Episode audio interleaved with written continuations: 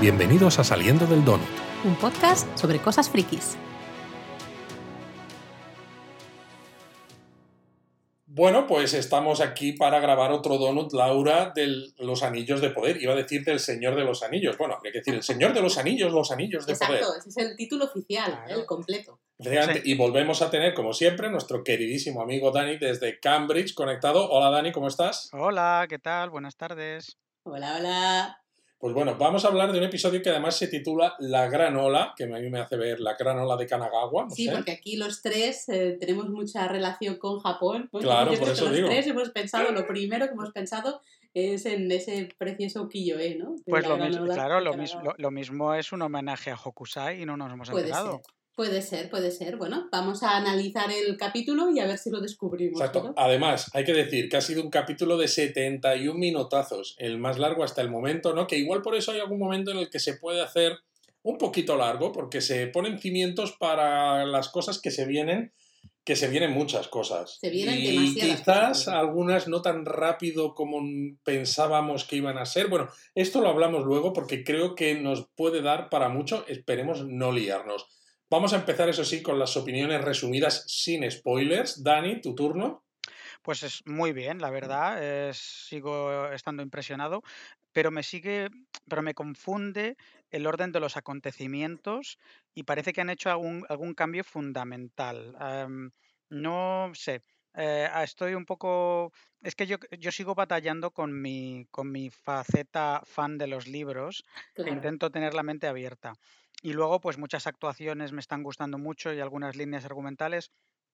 Otras ya no tanto y eso, pues bueno, ya entraremos en detalle ahí. ¿Tú, Laura? Yo por mi parte, la verdad es que estaba pensando, ¿no? ¿Qué digo? No sé muy bien qué decir, porque eh, otra vez se me ha hecho un poquito largo el episodio, ¿vale? Ha habido una parte que digo, le falta un poco de ritmo, le falta algo, no sé todavía muy bien pero destaco, yo creo que eso lo vamos a destacar todos, ¿no? Paisajes, vestuario, la música, la producción en general, que me parece impresionante. Luego, eh, hay una parte de desarrollo de personajes que me gusta y hay otra parte que mm, no me termina de Mm. gustar. Lo que sí me ha gustado, me está gustando mucho, es esa intriga, ¿no? Nos tienen intrigados con algunos personajes que no sabemos eh, quién va a ser, quién es, tal. Eso me está gustando mucho.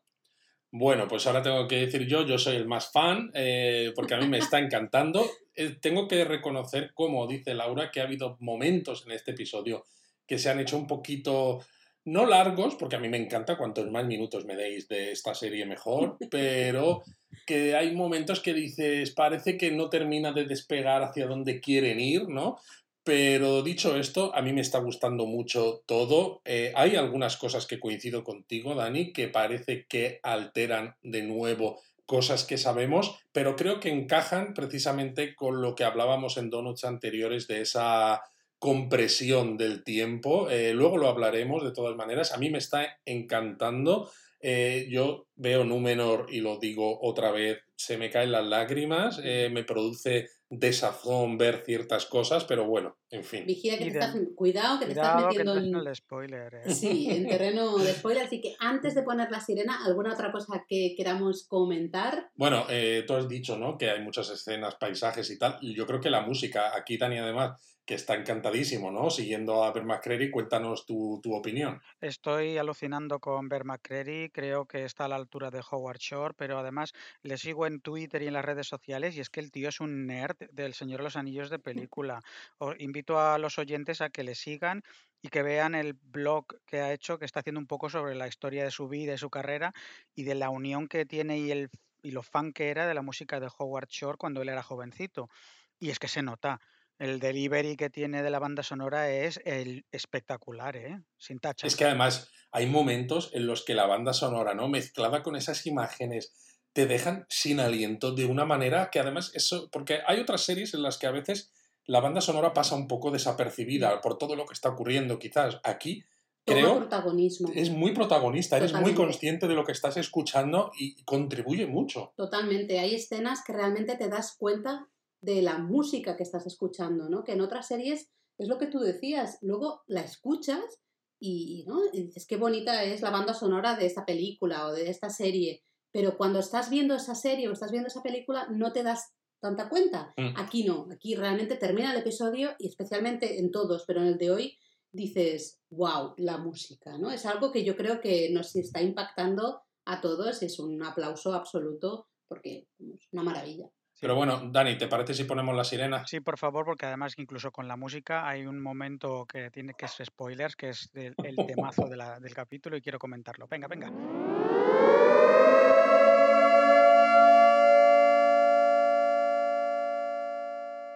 Pues nada, Dani, dale. Yo solamente déjame decir que, igual que en el donut anterior, vamos a hablar un poco a distribuir eh, los comentarios, ¿no? Por Sí. los grandes arcos eh, temáticos que tiene el episodio. Uno es Númenor, otro es Arondir y la gente de las tierras del sur eh, y todo lo que ocurre alrededor. Y el tercero, Elrond y los enanos. Bien, tenemos a Elrond Tenemos a. Elrond. Muy bien. Pero bueno, ¿Por dónde queréis empezar? O, Dani, no sé si quieres comentar algo general primero o nos vamos a Númenor lo primero. No, no, vámonos a Númenor porque a mí eh, me parece que este es uno de los arcos más interesantes y aparte me están gustando mucho, otros no tanto, el desarrollo de algunos personajes como eh, Tar Miriel o Miriel en este caso. Em, y sobre todo hay que empezar a comentar el, el momentazo que a mí se me quedó, se me- vamos, se me cayó la mandíbula del principio por, por la parte premonitoria, ¿verdad, Luis? Totalmente, ese comienzo, ¿no? Que al principio parece un bautizo y claro, pensamos que ocurre en tiempo real, eh, que, que ocurre en el tiempo en el que estamos viendo de la serie, ¿no? Y de repente eh, hay como un temblor, ¿no? Dice ella, ah, bueno, Númenor se tiene que estirar, ¿no? Como a veces hacen los niños y de repente se empiezan a ver pétalos, ¿no? Y todos sabemos, si empieza a ver pétalos del árbol es que eh, algún desastre está pasando, se abre el plano, se ve toda Númenor y por uno de esos fiordos empieza a entrar una ola y luego la ola que supera las montañas y dices, Dios mío, esto es la calavez, es, es, es, es el hundimiento. Es Mm. brutal. Y sobre todo cuando la ola la arrastra a ella y la ahoga, que, que tiene el niño en brazos, y dices, me cago en todo, con perdón. Y solo han sido, un- ¿cuánto? Un minuto de, de escena y te ha dejado ya con una congoja Es un comienzo de episodio impresionante. impresionante. Yo además que llevo, que me he leído la Callavez, que es el nombre que se le da en el Silmarillion a la caída de Númenor, cuando lo he visto digo, ¿ya? O sea, ¿en serio? Y- además esto es un adelanto, porque os- si os acordáis cuando hicimos el donut dijimos que lo de la caída de Númenor iba a ser uno de los momentazos de la historia de la televisión. Y esto ha sido un aperitivo que nadie nos esperábamos, la verdad. Y ha sido un momentazo, pero ha sido eso, un minuto, minuto y medio. Tú imagínate si nos ha dejado con congoja cuando la serie vaya mucho más avanzada, hayamos empatizado mucho más con los personajes y de repente veamos no un minuto y medio, sino a lo mejor diez minutos, un montón de gente ahogada, etcétera. No sé, el destrozo, eh, no solamente desde arriba, ¿no? No solamente a nivel general, de- sino eh, viendo cada casa, cada, Todo, todo, cada todo. acueducto, cada, no sé, cada construcción. Es que nos va a dejar totalmente destrozados. Pero bueno, hablábamos de Miriel justamente. eh, vemos, la vemos hablar con Galadriel de nuevo, ¿no? A ver, contadme un poco vuestras impresiones ahí.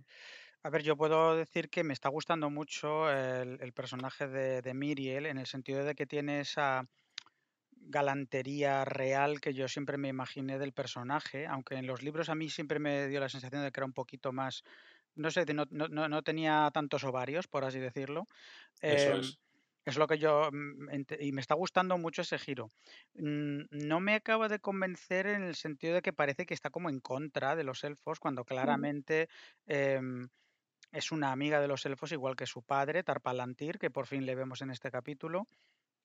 Pero esa resistencia estoy un poco dividido, porque al mismo tiempo entiendo que tenga un poco eh, miedo pues, por las visiones que tiene en el Palantir. Y Es que es lo que te iba a decir, ¿no? Esto que se muestra más adelante en el capítulo, eh, ella lo que quiere es la supervivencia de Númenor, evidentemente, ¿no? Eh, no siguiendo oh, el- el- la distancia, el distanciamiento con los elfos, pero sobre todo quiere la supervivencia de Númenor. Y la llegada de Galadriel es lo que ella ha visto que causa o que comienza un poco Es el lo- comienzo, ¿no? El principio. Exacto, de, el comienzo de ese camino que lleva a lo que hemos visto al principio del capítulo. Entonces, lógicamente, cualquier cosa que tenga que ver con Galadriel eh, a, a Miriel le, le deja muy descolocada. Así es, y quizá por eso cuando tiene esa audiencia inicial en la que le pide ayuda y, y le dice que Halbrand es posiblemente el rey de las tierras del sur, Exacto. pues eh, se muestra con muchísima resistencia y le dice, oye, que, que te largues. Y, y ahí es cuando Galadriel, que por cierto me sigue pareciendo un poquitín insoportable. There is a tempest in me. Ay, hija mía, por favor, se- señora, Eh, eh, cálmese que un se poco. tome una, una tila. Que se tome una tila, que haga A una ver, sesión de yoga y... Yo estoy de acuerdo con vosotros que es un poco insoportable, pero tengo que romper una lanza a su A ver, favor a porque estamos en una situación en la que Galadriel lleva miles de años persiguiendo el mal en la Tierra Media y parece que nadie le hace caso. Y el problema está en que ella necesita la ayuda de Númenor, necesita que Mm. Númenor se vuelque, ¿no? Otra vez en pos de derrotar a ese mal. Y si no lo consigue, ella sola no va a poder, ¿no? Entonces hace todo lo que puede y está desesperada realmente por muy elfo que sea. Vale, yo eso te lo compro, pero Mm. realmente está llegando a unos extremos de bordería, de chulería, de... Pero ¿qué no serías capaz tú de hacer por conseguir lo que crees que es justo y correcto? Qué bonito está quedado esto, ¿no? Uy, uy, uy, uy, uy, Luis, Madre mía, verdad. Luis. Eh, ya no sé qué decirte. Después de esto, ¿qué voy a decir? No puedo decir nada. Categoría intenso. Pues eso, que acaba en la cárcel y me hace gracia. Sí, intensito. Me hace gracia que termina en la cárcel y Halbrand le pregunta y le dice, ah, pues estás- ¿de qué estás aquí? ¿Por peleas en la taberna? Y dice, no, por sedición. Claro, por sedición porque le ha pedido una cita o una audiencia con el Con el- padre. No, con el que manda de verdad. Exacto. Porque, perdona, pero eso es bastante insultante. eh, porque Miriel, vale, Sí, hombre, eso sí. un poco de respeto. Un poco ¿no? de respeto, No, no, yo quiero verme con el que manda de verdad. A Sí. ver, señora, de verdad, Galadri, tranquila. Sí. Tranquila, El caso es que luego después em- empezamos a ver en Númenor cositas que se han inventado, como por ejemplo el hijo de, de Pharason, que se llama Kemen, un personaje inventado al igual que la hija de, de Elendil, donde estará. Sanarion, ya hablaremos de eso, eh, y se inventan y se están sacando una tramilla aquí entre los hijos de Elendil y el, el hijo, la hija de Elendil y el, y el hijo de Pharason, personajes que no existían.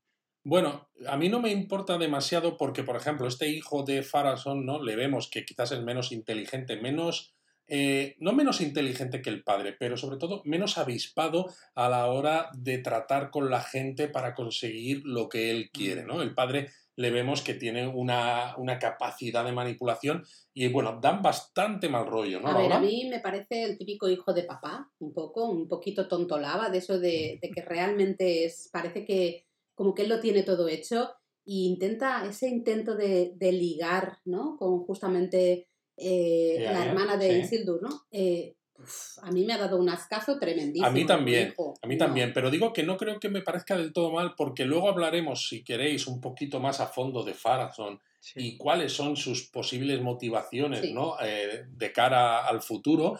Y está bien que Farason tenga aliados y quién mejor que un aliado que su propio hijo para llevar a Mm. cabo ciertos planes y sobre todo también si ese hijo tiene relación con Earien, la hija de Elendil, que ya dijimos también en el donut anterior, que es posible ¿no? que haya ciertas historias a lo mejor un poco trágicas dentro de la propia familia de Elendil, ¿no? Que no todos vayan del lado Sí. de los amigos de los elfos. Mm. ¿Quién sabe? Es posible y además me gustaría mucho ver esa expansión donde, donde hay como conflictos de lealtad. Eso me parecería interesante porque en los libros está muy claro quién es el bueno y quién es el malo y no hay A eso me dilemas refiero. como tal, es cierto.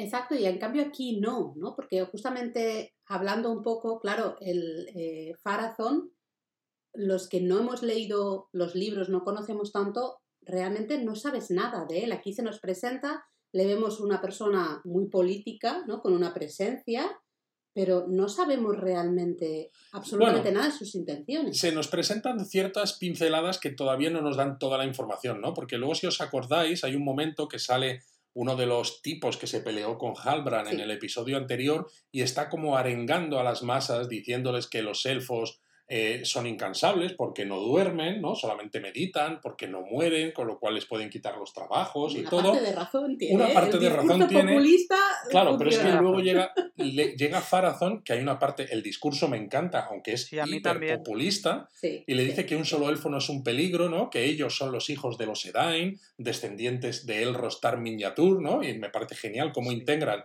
en este discurso un montón de menciones al, a la mitología de Tolkien sin tener que explicarlas con voz en off o con letreros o con lo que sea. Pero claro, en ese, perdona, Dani, solo un comentario. En ese momento, tú como espectador que no sabes nada más, evidentemente ves un hombre con mucha presencia eh, que justamente dice un poco, como que pone paz, ¿no? A ese discurso mucho más populista y mucho más encendido no sé si pone paz. pone paz, pero que exalta los, los ánimos nacionalistas del pueblo numenoreano.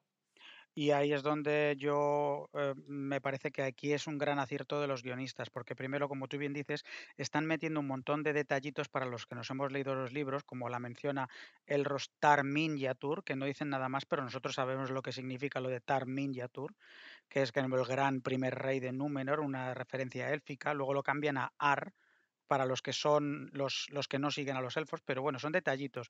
Pero lo que me gusta de Farason es que si no te has leído los libros, no sabes muy bien por dónde ubicarle. Porque los que nos hemos leído los libros ya le vemos y ya empezamos a temblar, ¿sabes? Porque con este señor lo que me gusta es que mm, va a haber una evolución del personaje y sus, y sus motivaciones, su, su su terrible miedo a la mortalidad, que, luego es lo que define el populismo extremo. Y esta escena, que por cierto, la, plaza esa me ha parecido un poco decorado de corchopán, pero bueno, esa es otra historia, em, me ha dado muy buena idea de por dónde van a ir los tiros después eh, y de cómo Farason se, se gana los corazones de la gente y no siempre para bien, como, como, podremos ver más adelante. Exacto, y es que además es lo que decíamos en el donut anterior, ¿no? Nos tienen que contar cosas de estas, eh, aunque se las inventen. Eh, no se pueden quedar en alto nivel, ¿no? Tienes que meterte en los corazones de las personas, ¿no? Leí hace unos días, ¿no? Una que conectáramos, ¿no? Con, diferentes personajes. Leí unos días una cita de Faulkner, ¿no? Cuando ganó el Nobel, eh, cuando dio el discurso en Estocolmo, el Nobel de Literatura, y decía que la buena la buena escritura eh, se basa ¿no? en hablar del corazón de los hombres en conflicto consigo mismo. ¿no? Necesitas hablar de ese conflicto y de lo que hay dentro del corazón de las personas. No te basta con mostrar grandes decorados, ¿no? O con mostrar eh, grandes batallas. Tienes que ir al detalle de lo que hay dentro de cada persona y por qué hace lo que hace. Y, me parece que es lo que esta serie eh, puede aportar ¿no? a todo ese legendario de Tolkien, aunque haya cosas que se las está inventando. Hoy, Luis, estás con un nivel altísimo. Yo no, yo no estoy a la altura, ¿eh? Yo un metro cincuenta y cuatro no llego. Claro, porque eres más bajita que yo. Será por eso. no, yo, yo, vamos a seguir para adelante, pero coincido completamente con Luis porque la mitología de Tolkien va en eso. Y, pero lo que pasa es que no se puede ser tan intensito en una serie, porque está muy bien que se hagan referencias a toda esa filosofía tolkieniana, pero tienes que dar un poquito de lugar a la diversión y hay un poquito, pues que sea un poco para todas las audiencias, que de hecho ese es el problema y por eso estamos analizando estos capítulos en plan forénsico, porque, porque es que nos gustan mucho los libros, pero al mismo tiempo tienes que combinarlo con, la parte audiovisual, que es otro lenguaje. Claro, totalmente. Pero bueno, nos vamos a Isildur. Sí, ¿eh? que Isildur es otro personaje interesante, ¿no? Muy intensito, también, que aquí además está en un momento muy diferente de su vida de lo que conocemos eh, posteriormente, que aquí está todavía casi preparándose para dejar de ser cadete y pasar a ser ya marinero de pleno derecho. Mm. Vemos, ¿no? Justo deja escapar un cabo porque oímos como una voz, ¿no? Que algo le llama. Sí, no sabemos qué será. Eh, ¿quién, ¿Quién llama? No, tengo ni idea porque yo no lo sé, porque claramente es una mujer, pero ahí le llama como una luz, es una visión. Yo no sé, yo he pensado que podría ser uno de los Valar, pero es que digo, ¿quién no puede ser? Pero ya se nos está presentando estas voces a Isildur muy, de forma muy recurrente y esto seguro que algo va a ser grande, estoy seguro. Exacto, algo va a ser grande. Bueno, grande porque además tiene consecuencias, ¿no? Tiene consecuencias, claro, porque el, el capataz, ¿no? Que, que, está ahí controlando estas pruebas le dice, pero si te he visto hacer esto correctamente 100 veces y cuando ve que el otro no tiene actitud, pues le echa, pero no solo le echa a él, sino que le echa a él y a los amigos con los que estaba en la misma zona del barco, ¿no? Y claro, luego los amigos tienen un cabreo del copón con Isildur, ¿no? Eh, Isil, ¿por qué has hecho esto y tal? Porque claro, es como, tú es que Isil, eres de buena familia, lo tienes el futuro hecho, ¿no? Si no haces esto ya harás otra mm. cosa, pero para mí este era mi sueño, ¿no? Ser, estar en este mi sueño, Mi futuro, ¿no? Realmente el camino que yo tenía que seguir eh, en mi vida, porque vemos un poco esto, yo no sé si es así tal cual, pero la idea de Númenor un poco es ¿no? que cada uno se, cada persona estudia para un gremio en concreto y esto va a ser su vida, ¿no? Y realmente ya está, se encamina a eso. Que y por cierto, me ha gustado mucho ver que Farazón tiene las insignias de todos los gremios. ¿Os habéis fijado, verdad, no? sí. sí, sí, sí, me he fijado. Eso, eso está, está muy chulo, ¿no? Que es como decir, o sea, por- porque encaja con lo que tú estás diciendo. Cada persona parece que solo tiene una insignia de un Sí. gremio, ¿no? Porque se especializa, ¿no? Y lo da, da lo mejor de sí misma para lo que sea, ¿no? Sea construcción, como la hija de eh, Elendil, sea marinero, como eh, iba a hacer Isildur, o sea, por ejemplo, pues eh, herrero, como Halbrand estaba intentando hacer en el episodio anterior, ¿no? Pero el otro los tiene todos, ¿no? Es, es- me parece Sí, curioso. sí. Son muchísimos detalles y eso de los y las insignias me parece muy interesante. De todas maneras, eh, todos sabemos por las películas que Isildur acaba siendo uno de los primeros reyes de Gondor y que es el- la persona que corta el anillo de la mano de Sauron, con lo cual sabemos dónde va a acabar Isildur.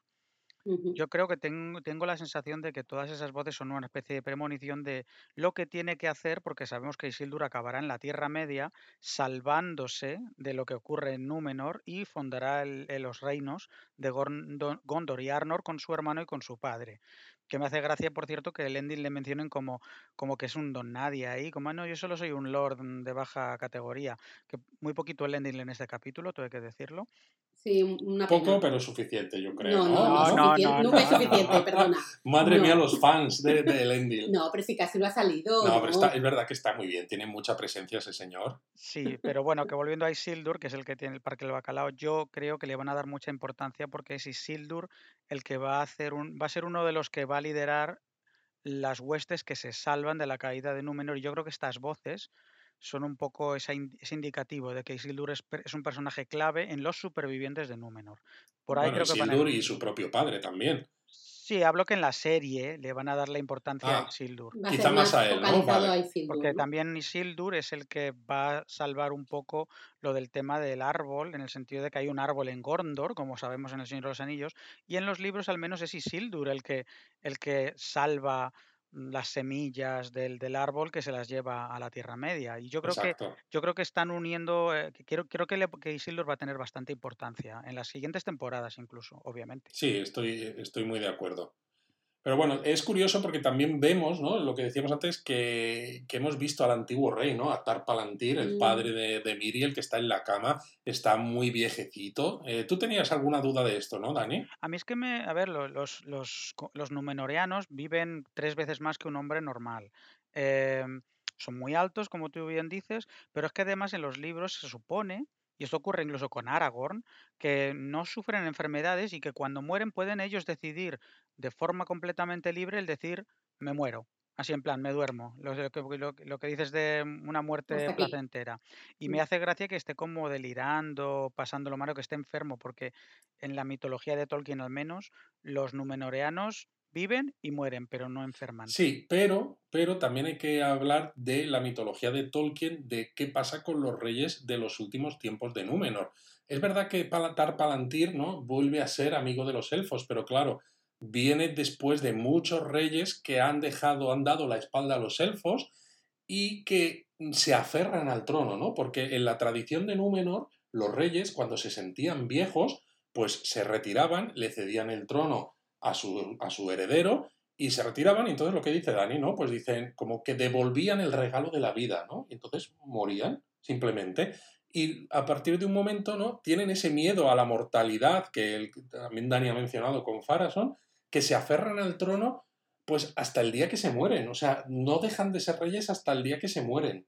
¿no? Entonces quizás esto es lo que le pasa, que a lo mejor ese señor no es Mm, que esté enfermo, ¿no? Porque los numenoreanos en principio no tienen enfermedad, sino que solamente es muy viejo porque no se le ha ocurrido dejarse Sí. ir, a lo mejor. Puede ser, o a lo mejor es, no sé, otra, alguna A mí teoría. es que me ha dado la sensación, especialmente por una imagen que se ve al final del capítulo, que está como, no sé, como hechizado, como bajo un hechizo o algo.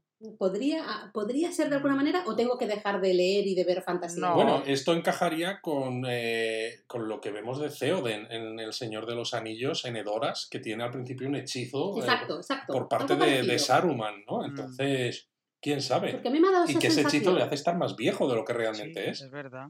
De todas maneras, a mí simplemente me parece que a Palantir no le pueden dar demasiada tiempo en pantalla, pero al menos en los libros es un personaje que a mí me emociona mucho porque después de una línea de reyes que le dan la espalda a los elfos, él como que lleva la contraria a todo el mundo y dice, pues no, yo quiero, yo quiero volver a ser amigo de los elfos y le dan una vida larga, bastante dura a todos los numenoreanos. Por eso en la serie está aislado, porque era como, yo quiero reconstruir la amistad entre los Eldar, los, los elfos y los humanos. Y le castigan y le castigan y, y en los libros es que prácticamente muere de tristeza. eh, por- porque va en contracorriente y su hija Tar Miriel sigue, sigue esa misma línea de, de amistad, pero la política de Númenor es completamente distinta como ya hemos visto. Bueno, y lo que decías tú, Dani, hace un momento, eh, en el momento en el que Tar Palantir accede al trono y luego su hija, Tar Miriel, había ya varias generaciones de reyes en Númenor que su nombre de real empezaba, lo habían cambiado para empezar por Ar, ¿no? El Tar, este es como el, el- el- Élfico.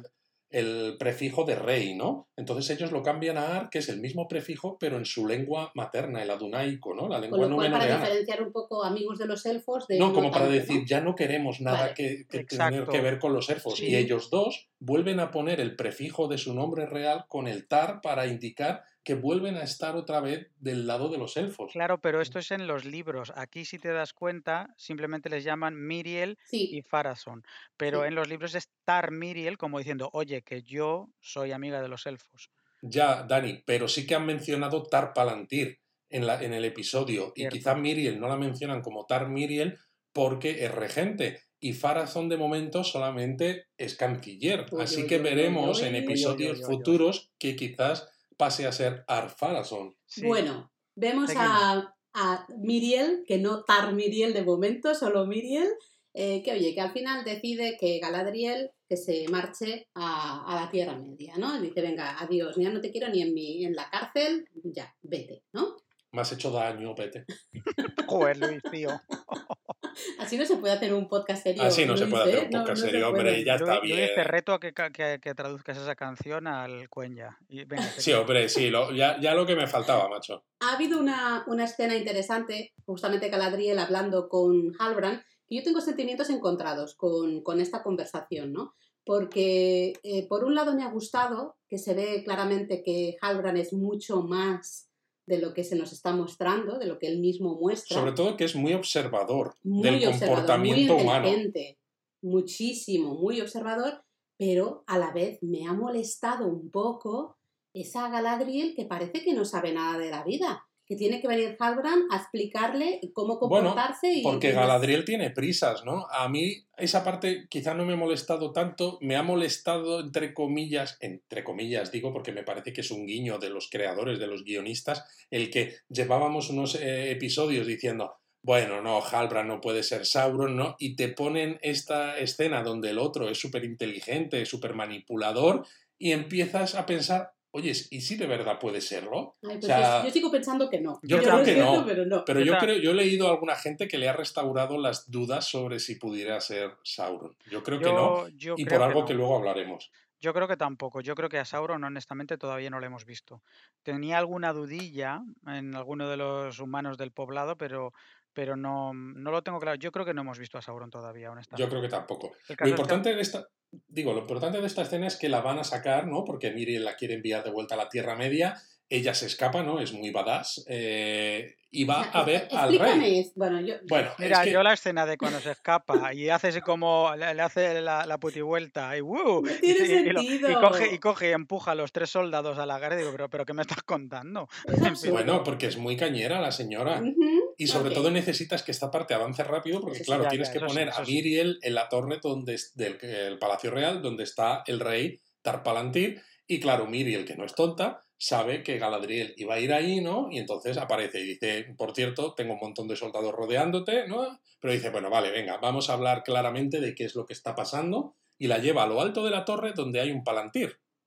Eh, Pero es que, hay muchas más cosas que un palantir, ¿eh? que Es lo que os iba a decir, porque yo creo que ahí os habéis vuelto un poco locos. yo me he Yo vuelto sí. un poco loco. Yo, Yo me, casi- yo me he ido yo- al episodio, le he dado para atrás, le he dado pausa, pausa, Yo pausa. también, y casi escupo el café, de hecho.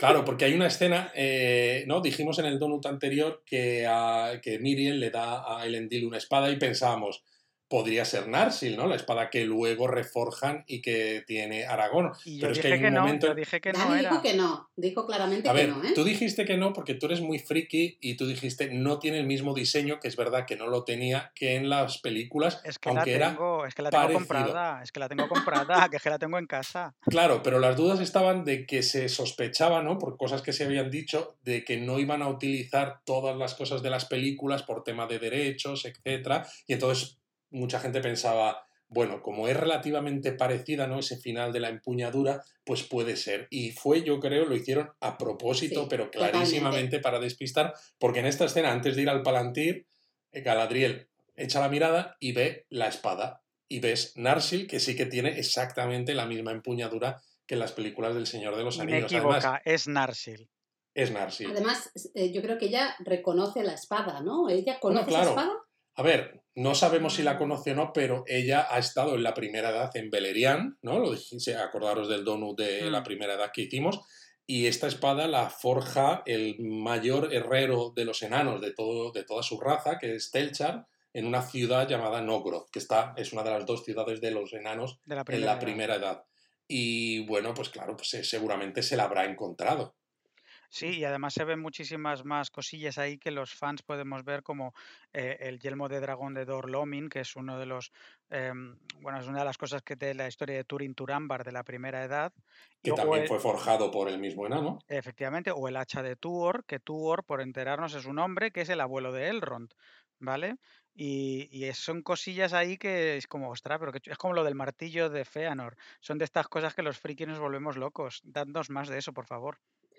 Muy locos, muy Dándonos locos. más de eso. Por cierto, hay una escena aquí, creo que es en este momento, que a mí me ha recordado un poco a las películas del Señor de los Anillos. Ah, sí. eh, por En la cárcel, ¿no? Antes de... Sí, creo que era, ¿no? Justo que se ve tal como la cámara está puesta, que está Sí, puesta como hacia mirando arriba, hacia ¿no? arriba, eh, Galadriel hablando un poquito como más seria, no, no borde porque ese es su estado natural, pero como más seria, la música, me ha recordado a esas escenas que hemos visto en El Señor de los Anillos. Sí, la escena en Lothlorien, ¿no? Por Cuando ejemplo, sí. Frodo le ofrece el Sí. anillo, ¿no? Y ella se vuelve como, como, como, como loca, un sí, poco, como la ¿no? Galadriel Sí, oscura. sí, sí. Me ha recor- no sé si es un guiño o lo- yo lo he querido ver así, ¿no? Pero a me lo ha recordado. Dos apuntes muy rápidos, pero ya cuando, por ejemplo, em, Gil-galad le estaba poniendo la corona en el primer capítulo, ella abre los ojos, yo parecía que estaba viendo a Kate Blanchett, claramente, en esa escena. Y luego está la otra, que es que con, con esta visión de Y la arquitectura que hemos visto y todos los detalles, claramente ya, no, ya es inequívoco que la conexión con el mundo de Peter Jackson es absoluto.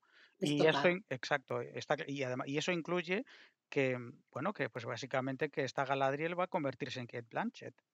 Totalmente. Pero bueno, lo importante de esta escena, ¿no? Es ese momento con el Palantir, porque Que el no es la Palantir... espada, es el palantir. El, pa- sí. el Palantir lo conocemos todos porque han salido en las películas del Señor de los Anillos, aunque en las películas vemos más de un Palantir, ¿no? Un Palantiri en plural. en- Sí. Y aquí, ¿no? Miriel dice que solo queda uno, que había siete, pero los otros seis están ocultos o perdidos. Y nos ha dejado un poco despistados y a lo mejor yo tiendo a pensar que a lo mejor están ocultos para que los no amigos de los elfos no los puedan utilizar y que precisamente esos fieles, ¿no? Esos hombres de Númenor que siguen manteniendo la amistad con los elfos los tienen ocultos para, bueno, pues para ponerlos a salvo de lo que sea que venga. Sí, y además eh, yo creo que esto lo acabarán explicando porque claramente en El Señor de los Anillos tenemos al menos mm, dos palantires, que es el que había en Isengard, que tenía Saruman, y el que Sauron tiene en su posesión. Eh, los, Y tres, porque luego el que tiene Denethor. Efectiva, se me olvidaba el de Denethor porque en las películas no salía más que en la extendida. Eh, de todas maneras, hay una cosa que me gusta mucho y es la, la conexión con las películas otra vez, en el sentido de que te muestra, es una herramienta de comunicación, pero te puede mostrar diferentes futuros o diferentes cosas, como un poco lo que hacía el espejo de Galadriel en- con, con Sam y Frodo, pero también en, las películas Aragorn, en la, versión extendida, cuando coge el Palantir, y se enfrenta a Sauron, le muestra a, mm, Arwen muriéndose eh, y, el, la estrella de la tarde cayéndose de su cuello, cosa que no ocurre al final. Em, pero, pero es verdad que, que en ese sentido hay una correlación. Y volvemos a ver en esta escena a Galadriel exactamente en la misma posición que estaba Miriel cuando cae Númenor. Exacto, porque la- la- el agua la arrastra también, ¿no? Que también es, es un recuerdo de ese comienzo del capítulo que dices, vaya tela. Y lo que es interesante además es que, claro, esto nos explica aquella escena del, del episodio anterior en la que Miriel, ¿no? Va a ver a su padre y dice, ya está aquí la elfo, ¿no? Porque lo que viene a decir es que es eso, que ella había visto, en el. Palantir que la llegada de Galadriel ponía en marcha una serie de acontecimientos que tienen como final el cataclismo de Númenor, ¿no? Y precisamente por eso nos explica que, que está siendo quizá más borde, porque es como no quiero hacer nada que ayude a esta elfo porque me va a traer el, el- el final. Sí, pero luego lo- lo- lo irónico para mí es que Galadriel les pide ayuda, que se unan a los elfos y que luchen por ellos, porque quizá al, al- al- al no ayudarles lo que están haciendo es precisamente provocar esto. Pero para No se sabe lo que va a pasar, porque hay que acordarse del primer episodio de la serie, ¿no? Cuando el propio Gil-galad le dice a Galadriel, ¿no? Eh, después de que vaya de estar buscando a Sauron por las tierras del norte, que a veces el, el excederse buscando algo, ¿no? A veces es como es lo que hace que surja ese algo. Sí, es verdad. ¿no? Sí, Entonces, sí, en este caso, ¿qué, ¿cuál es la respuesta? ¿no? Es el tanto perseguir, el que te ayuden y el no sé qué, es el, lo que acaba causando el final, porque sabemos, ¿no? Que el, el final llega. Entonces, Mm. Pero bueno, que no sé, yo, claro, como en los libros, si los Númenóreanos se hubieran quedado en su isla sin hacer nada, estarían tan a gusto teóricamente, o no, o sería retrasarlo. Pero bueno, ya veremos porque a mí la, la parte de que los Númenóreanos, ya lo hablaremos, eh, vayan a la Tierra Media, no me encaja con la co- con, lo- con los tiempos de las otras tramas, que es lo de los anillos de poder, pero ya a mí, a mí fíjate que, que sí. A mí Mm. fíjate que sí, luego si quieres lo discutimos cuando hablemos de las otras tramas que ya hayamos puesto un poco sobre el tapete, ¿no? Todo lo que hay en este episodio. Pero bueno, nos estamos liando demasiado y creo que hay que explicar un poco, ¿no? Cómo se marcha Galadriel, o supuestamente se marcha. Sí, que al final la mandan a casita, la meten en esa barquita que se queda otra vez como un palo la pobre, que no, parece que no se pueden sentar los elfos en un barco. No saben, no saben. No sabe, no sabe. Pero, pero aquí está la escena que se repite, que esta vez sí es real, de los pétalos del árbol blanco cayendo. Y, y hay una escena muy bonita, cámara lenta, con Miriel volviendo al palacio, eh, donde lo ve y dice, ostras. Con una cámara cenital preciosa, además. ¿eh? Eh, Y luego hay otra escena preciosa donde está el Endil, que está justo en el puerto y se ve detrás de él al puerto, ¿no? Con los barcos que lleva, el barco que lleva Galadriel, al barco más grande, y también le cubren como los pétalos. Yo no sé Sí. cuánto tiempo aguantará este árbol, porque esas escenas ahí con los pétalos cayendo es precioso, pero nosotros que hemos visto los cerezos en flor en Japón, eh, a ese árbol le quedan dos días, ¿eh? que, se, que se den prisa porque que esos pétalos caen mucho. Son árboles mágicos, Laura. Ah, bueno. Sí, pero joder, ¿cuántos pétalos tiene ese árbol? Que hay un plano en el que parece que están los pétalos por toda la Total. capital.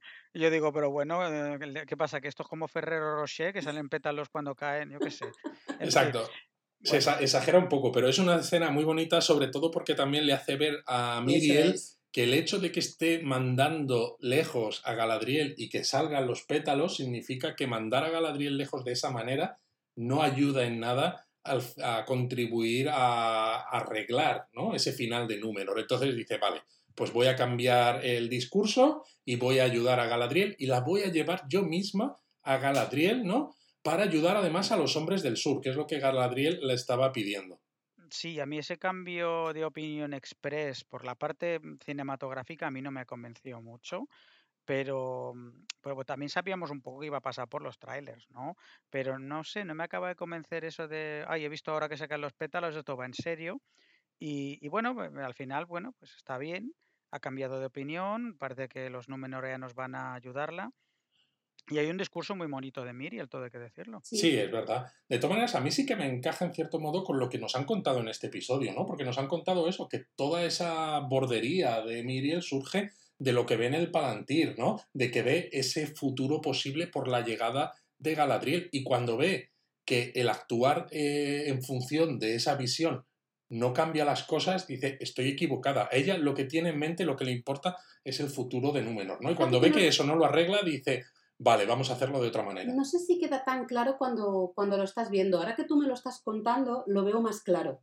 Entiendo más eh, su cambio de opinión. Pero mientras lo estaba viendo, no me quedaba tan claro.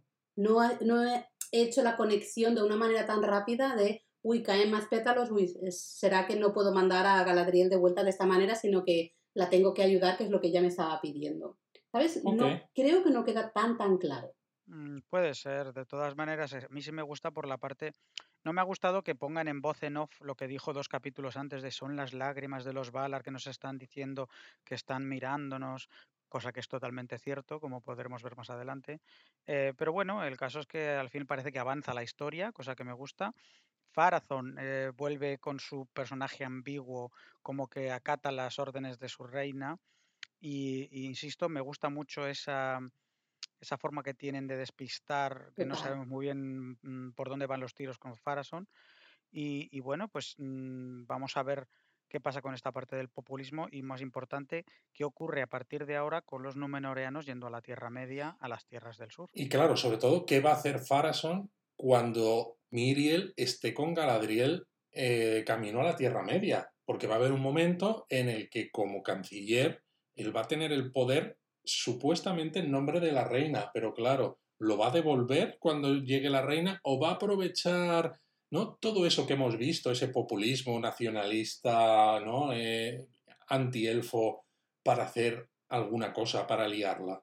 Eso es interesante. A mí me ha gustado mucho ¿eh? este personaje eh, de Farazón, la verdad, porque como espectadora simple, digamos, que no tiene tanto conocimiento, eh, no, no hay nada súper indicativo que digas, ¡buah, la va a liar! ¿no?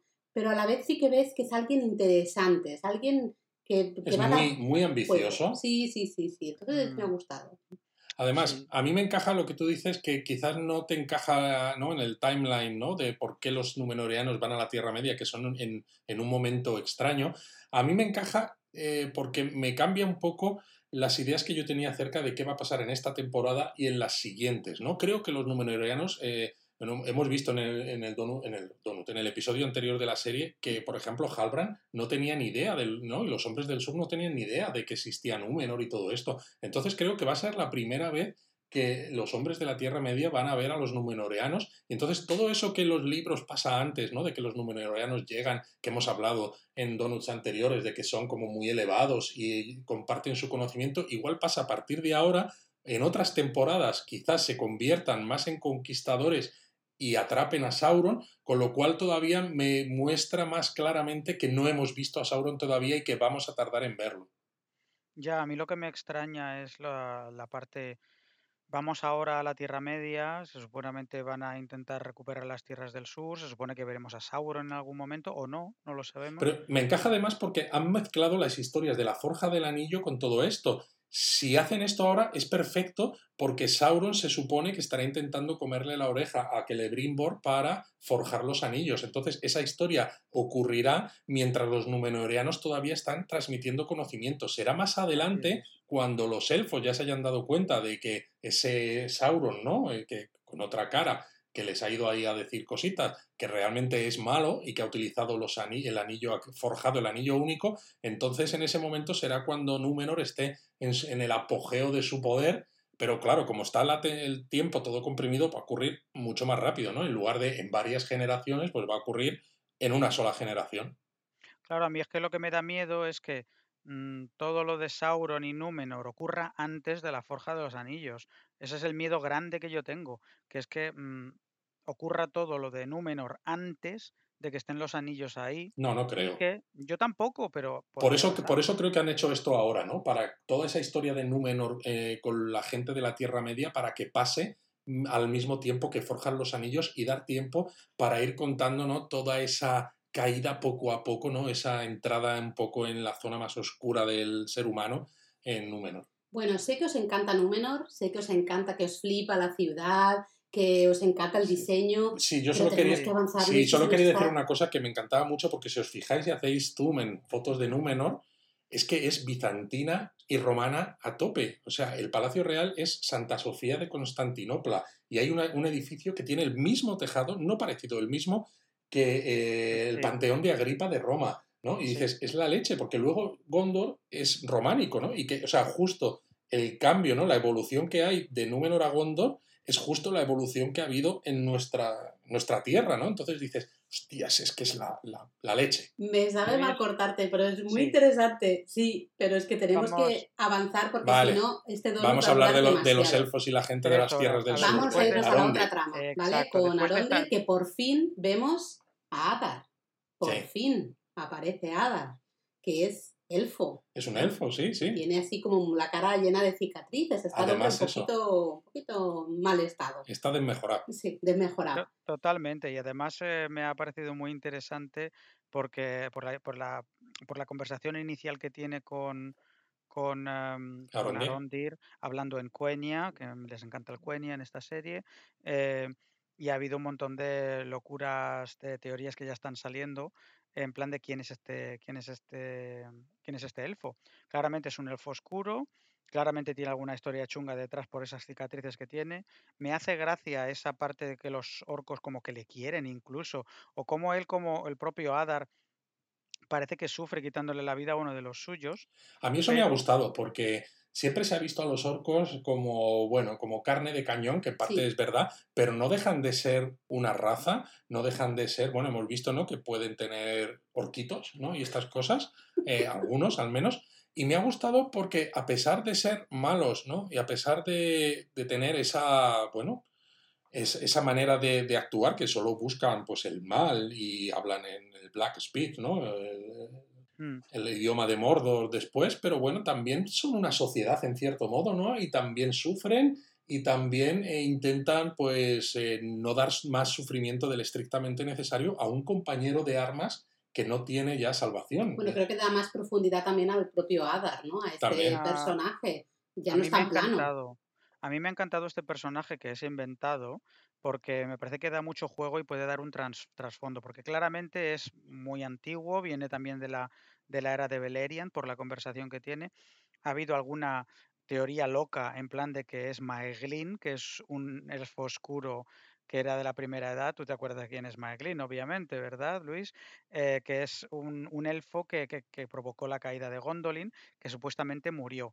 Eh, no es porque no tiene los derechos, sería imposible que fuera Maeglin, pero esto es un poco como hicieron en el primer capítulo, como que te dan a entender, porque a ver si tú coincides conmigo, Luis, en que no es Maeglin, pero a que siempre te habías imaginado a Maeglin así. Sí, efectivamente. O sea, son esas cosas que no las puedes decir, pero que encajan perfectamente. Y a mí me encaja mucho el personaje por lo que hablábamos justo antes en números, no es que quiera volver a hablar de números, no, es que precisamente por cómo va la historia, no es que no pueden mostrar a Sauron todavía, al menos en esta parte de la Tierra Media, ¿no? Entonces es perfecto que tengas un malo que sea un lugarteniente de este Sauron o que espere que Sauron vuelva, porque así puedes contar historias interesantes sin tener que sacar al malo malísimo de toda la trama, no solo de esta temporada, sino de las cinco, eh, en este momento, ¿no? Puedes esperarte a sacarlo.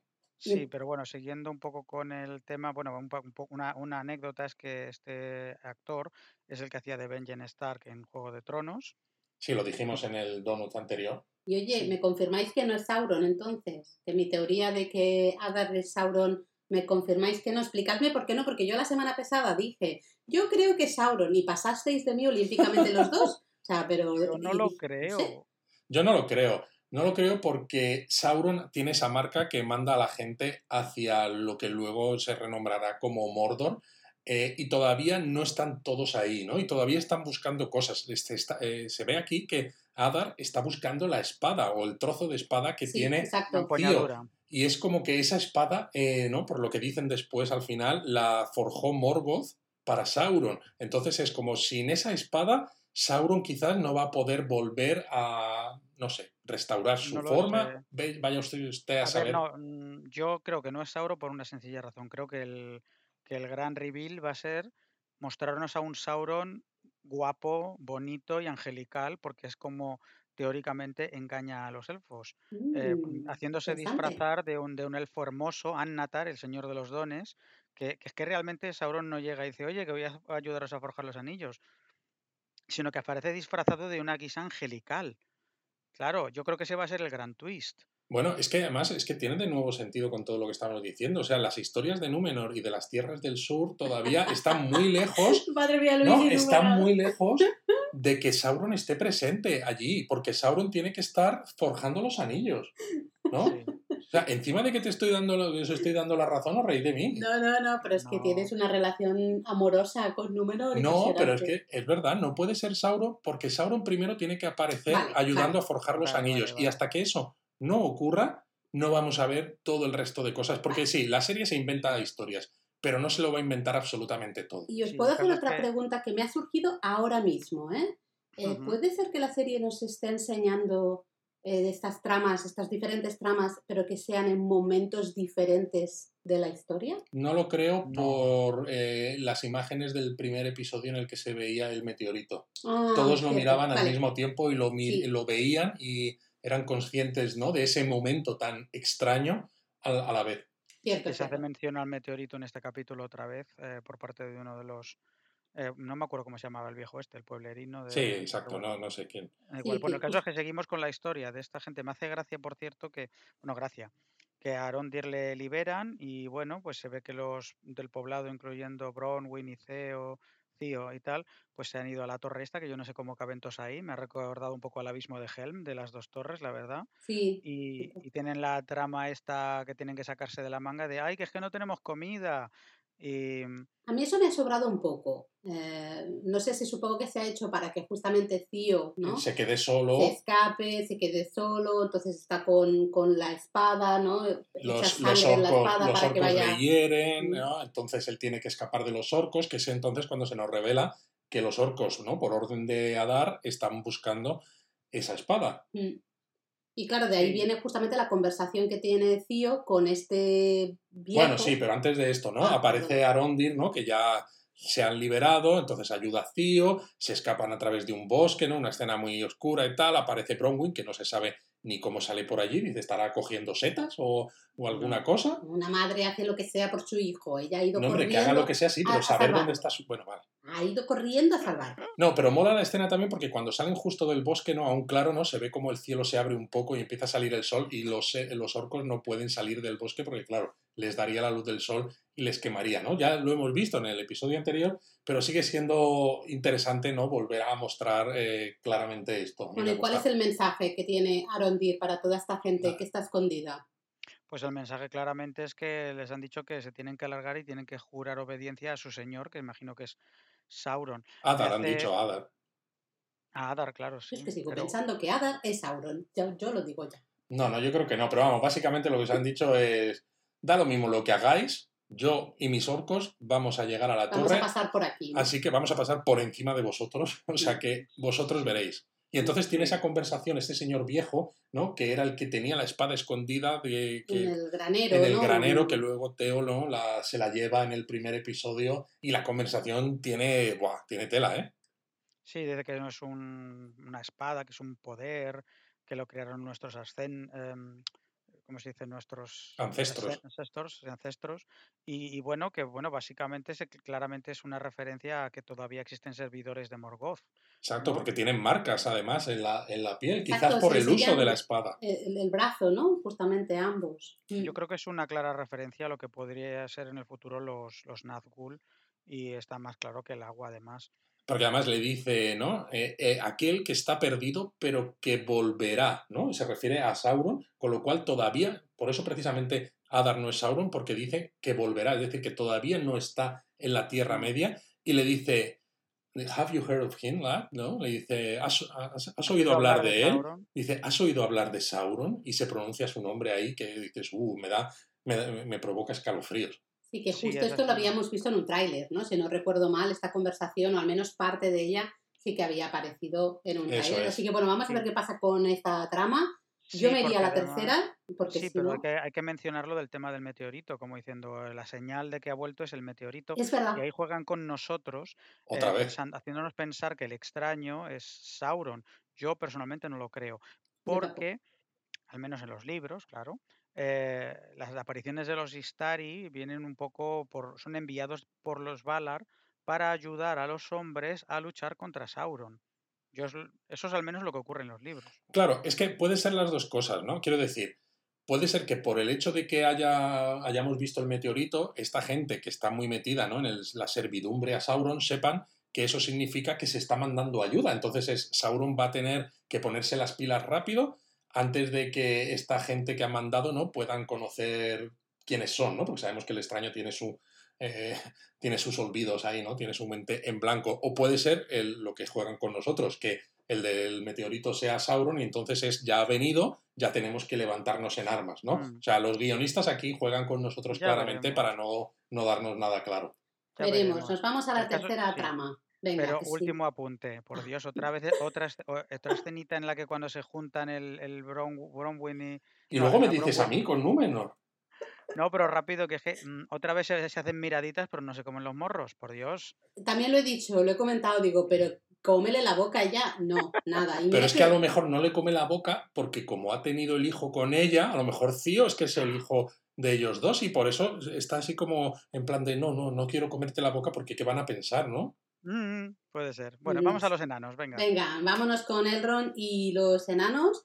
Vemos esas primeras imágenes que a mí me han parecido maravillosas. Ya comenté la semana pasada que hay algunas imágenes que parecen como de cuento, ¿no? Que parecen pinturas. Yo creo que este es un, un buen Bueno, ejemplo. Hay un- primero unas escenas entre Elrond y Celebrimbor justo en Eregion, que están eh, construyendo la torre, ¿no? Esas son las que dices, Justo, ¿no? justo, Que además claro. esa torre que se está construyendo a mí me ha recordado mucho, ¿no? Al cuadro de la Torre de Babel de Bruegel el Viejo, que dices, y estoy seguro de que está hecho a propósito, porque además la Torre de Babel trae muy malos, eh, muy malos resultados para los hombres, ¿no? Y esa torre con esa forja, Yo creo que ves guiños ya en todas partes. yo veo Sí, guiños en todas de, partes. de todas maneras, las escenas del, que hemos visto de, de Eregion, de Austin Edil, que es como se llama la ciudad, son alucinantes. Soy contigo, Laura. Impresionante. me gustan mucho las pocas escenas que tiene Celebrimbor.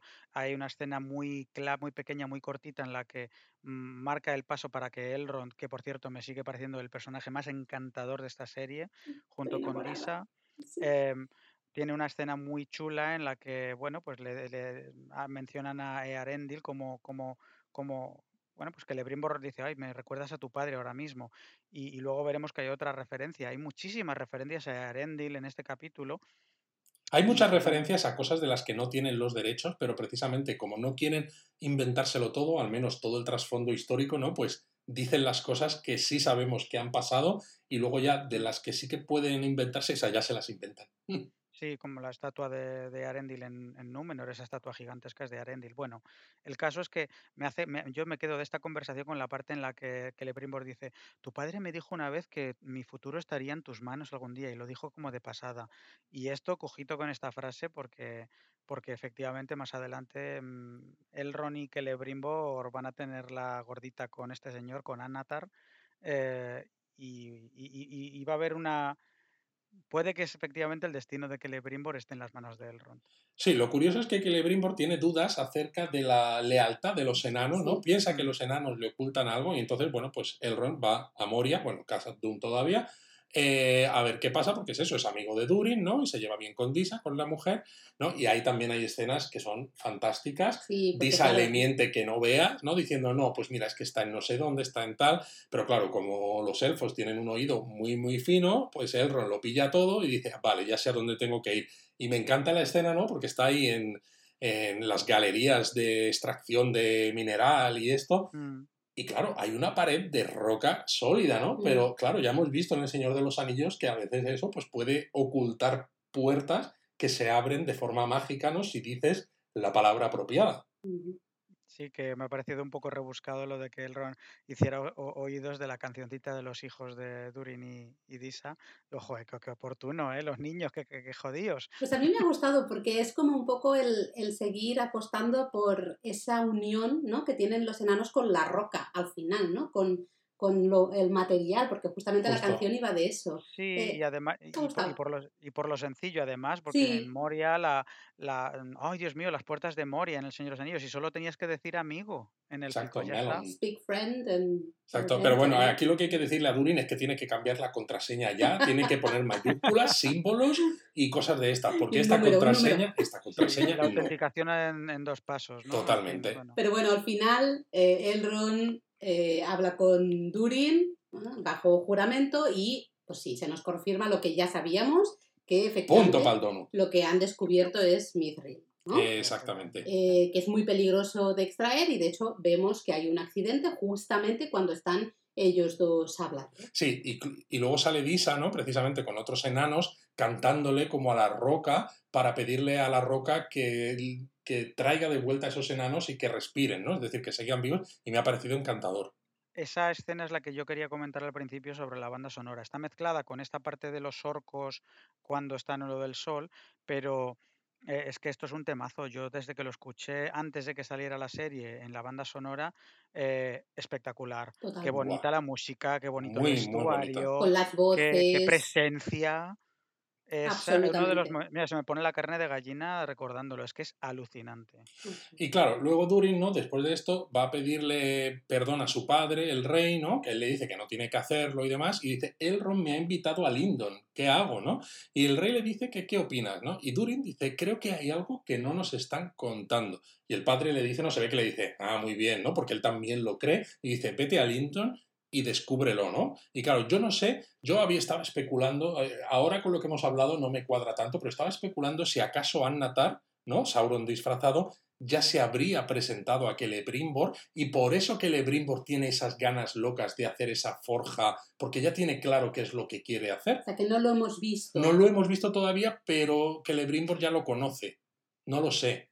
Es que yo no sé cómo van a introducir a Annatar. Tiene que ser una sorpresa al espectador eh, y al mismo tiempo tiene que ser un poquito golpe de efecto. No tengo ni idea cómo lo van a hacer, pero puede, puede que no vayas desencaminado.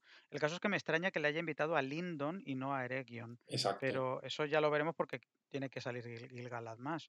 El caso es que me gusta esa escena de cómo eh, Durin IV está enfadado con Durin III mm, eh, y, sale e-, Elrond y le recuerda que hay que querer al padre y aprovechar el tiempo que tenemos en vida con ellos. Es muy bonita esa escena. y resume la, historia de Earendil que contamos en su momento en los primeros Donuts. Exacto. Y a mí eso me ha gustado mucho porque cuenta en, cuatro frases la historia de Arendil y a mí es que, joder, es que yo me emociono con esto. A mí lo que me ha gustado mucho también es que todas estas escenas con los enanos eh, nos muestran a unos enanos que no son simplemente como Gimli en El Señor de los Anillos, que son un alivio cómico, ¿no? Sino que realmente hay mucho más detrás de ellos, tienen una sociedad muy avanzada, tienen también una capacidad de crear belleza increíble, diferente de la de los elfos, pero belleza igualmente. Y me, gusta porque le da mucho más profundidad a la raza de los enanos. Se agradece, se agradece. Me ha gustado mucho que hayan cambiado un poco el tono de los enanos, incluso de los del Hobbit, porque honestamente parecían que eran unos juerguistas mal educados y eran todo eructos y risas. Y aquí siguen teniendo ese carácter mm, puntito escocés que tienen todos, pero con un puntito de seriedad. Y, insisto, mm, a Disa hay que protegerla. A, vamos, es que estoy enamoradico de esta señora. Es maravillosa. habéis visto que tiene patillacas, ¿eh? que, tiene así pelo aquí en los laterales de la cara. O sea, no, es barba, barba. A ver, tiene pelazo, pues no, a ver, normal. Pero tiene patillas, ¿no? Para los que se quejaban de, oh, es que Disa no tiene barba, pues bueno, tiene una barba incipiente, se puede decir. Pero bueno, comentarios así un poco finales, generales, un poquito de este episodio. a mí la fotografía, ¿no? Eh, o sea, la, manera de poner las cámaras, la fotografía, la luz, el todo, o sea, me, flipa, o sea, me tiene, me tiene enamorado, enamorado perdido, porque son eh, eh, mundos muy diferentes, ¿no? Eso es un único mundo, ¿no? Pero momentos y lugares muy distintos y cada uno tiene su cosa especial, me encanta. Yo estoy encantado también, me gusta muchísimo en concreto lo que has dicho, pero también que, por fin hay evidencia explícita de que la conexión con el mundo Peter Jackson es la misma. Eso me ha encantado. Que es algo que tú siempre has, habías dicho, ¿eh? En otros donos siempre has intentado encontrar un poco eh, esas similitudes, ¿no? Esos guiños a Jackson y aquí en el episodio de hoy yo creo que se ha quedado mm, con esa espada mucho más... Totalmente. Clarísimo, y estoy muy contento con eso. Y bueno, en general, bueno, mm, estoy todavía un poco desconcertado con los acontecimientos, pero en general, salvo algunas actuaciones que a mí personalmente no me dicen gran cosa, como Halbran y tal, eh, y algunas escenas un poco de vergüencita ajena, como la del capítulo anterior y la... Em, no la, recordemos. Y la taberna, eh, pues en general me está gustando mucho. Eh, estoy, estamos ya a medio camino, esto era el 50% ya de la primera temporada y, veo muchísimo, muchísimo potencial en personajes que, eran un poco los escondidos como Disa y, me- y ojito con Adar, que creo que también va a dar mucho que hablar. A mí me ha gustado mucho además, ¿no? Como el capítulo ha metido muchas menciones a cosas relacionadas con la Tierra Media, ¿no? La historia de la Tierra Media, esto, ¿no? Lo que mencionábamos de la historia de Arendil y un montón de cosas. Por ejemplo, también cuando están en Númenor, ¿no? Se refieren, se hablan del vino que está bebiendo Isildur, ¿no? Y dicen, "Ah, este el vino es de un viñedo eh, de Meneltarma. ¿no? Que es la montaña más alta en el centro de la isla. Y luego también soy, se habla de las decir, ¿eh? construcciones de Arménelos, ¿no? Que es la capital. Entonces, son detalles que si no lo conoces, dices, ah, bueno, pues se han inventado el nombre de la ciudad, se han inventado el nombre de donde están los viñedos, pero No, no. todo encaja con lo que sabemos de esa tierra media, ¿no? Que tanto, que tanto amamos. Entonces, todo parece llevar a un camino, pues, inexorable, que además me gusta la parte esta de Númenor, que nos hayan mostrado ese incipiente, esa incipiente destrucción, porque es como que todo lo que se nos muestra hasta ahora, por muy bello que sea, ¿no? Por muy elevados que sean estos hombres, mucho conocimiento y belleza que tengan, todo va a ser destruido. Entonces, eh, le da todavía un sentido mucho más trágico a todas las escenas que veamos. Luis, no me ha quedado claro, ¿te gusta Númenor? No, No le gusta nada, no le gusta nada. Que por cierto, justamente volvemos al inicio, ¿no? El título del episodio, La Gran Ola. O sea, es un spoiler. es un spoiler a leer. Y luego alguna gente nos dice, es que estáis spoileando los libros. Y primero, a ver, que los libros ya llevan muchos, muchos años escritos, pero lo segundo, es que el propio título ya te lo spoilea. Y el spoiler caduca, eh, chicos, de verdad. O sea, libros de hace tantísimos años, el spoiler ha caducado. Mm, Ya está, ya no, ya no vale lo de decir no hagáis spoilers. Te lees los libros y ya está, y no pasa nada. Oye, Dani, una pregunta. ¿Tú te has visto el avance del próximo episodio? Sí, lo he visto ya. Nosotros lo hemos cortado, no hemos querido verlo. ¿Y qué tal pinta? ¿Qué tal pinta? son, son avances de 20 segundos y apenas ves gran cosa. Tiene buena pinta. eh, hay una cosa que no voy a decir, obviamente, que, que, mm, bueno, podría ser un spoiler para vosotros, no lo voy a decir, eh, pero vamos a decir que, que mm, se vienen cositas. Bueno, Qué es que vago, toda la serie se vienen cositas en realidad, pero bueno. Por Bueno. cierto, es topic, pero yo me voy a hacer una camiseta de, de Númenor y yo que nos hacemos una a, todos. aquí, Hombre, claro. de- de Venga. Númenoreanos por la calle. Claro, Hombre, claro pues que sí. Bueno, Luis el primero, Yo vamos, primero, está exacto. enamorado de Númenor. No, es Por que me fuera encanta. haría un donut especial Pues- Númenor. Pues sí, deberíamos hacerlo. Hacemos un donus de la Callabez y explicamos toda la historia de Númenor de una ta- tacada. Me parece bien, vale. Pues decidido. Tenemos pendiente el donut de la historia de la segunda edad, aunque bueno, claro, a lo mejor ese queda más cortito y hacemos uno específico de Númenor. De Númenor. Venga. Con Bueno. la R. Eso es Númenor. Númenor. Bueno, pues te emplazamos, Dani, al viernes que viene, el siguiente capítulo de Los Anillos de Poder. Muchas gracias por estar aquí otra vez. Gracias a vosotros. Os Pues queremos queremos 3000. 3000.